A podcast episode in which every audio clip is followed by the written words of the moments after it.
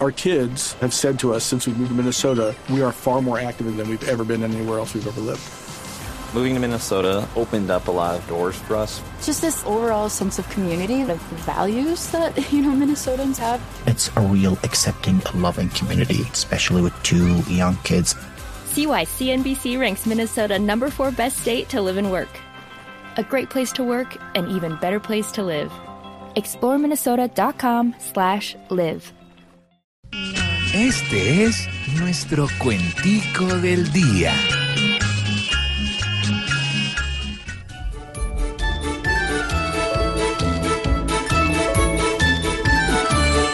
Si no han cogido a los cacos, hay que observar con paciencia.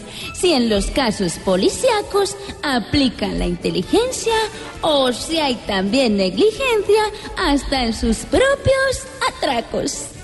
Apenas me desayuno y en verdad me sobresalto. El miedo que ahorita cuno es porque se hacen asaltos a agentes de rangos altos. ¿Qué esperanzas tiene uno? Esta noticia rimbomba porque hay ladrones muy probos que demuestran con su tromba que en este país de lobos nadie está exento de robos ni ataques con huevos bomba. Yo no sé cuál es el lío. Hablan de un par de ladrones.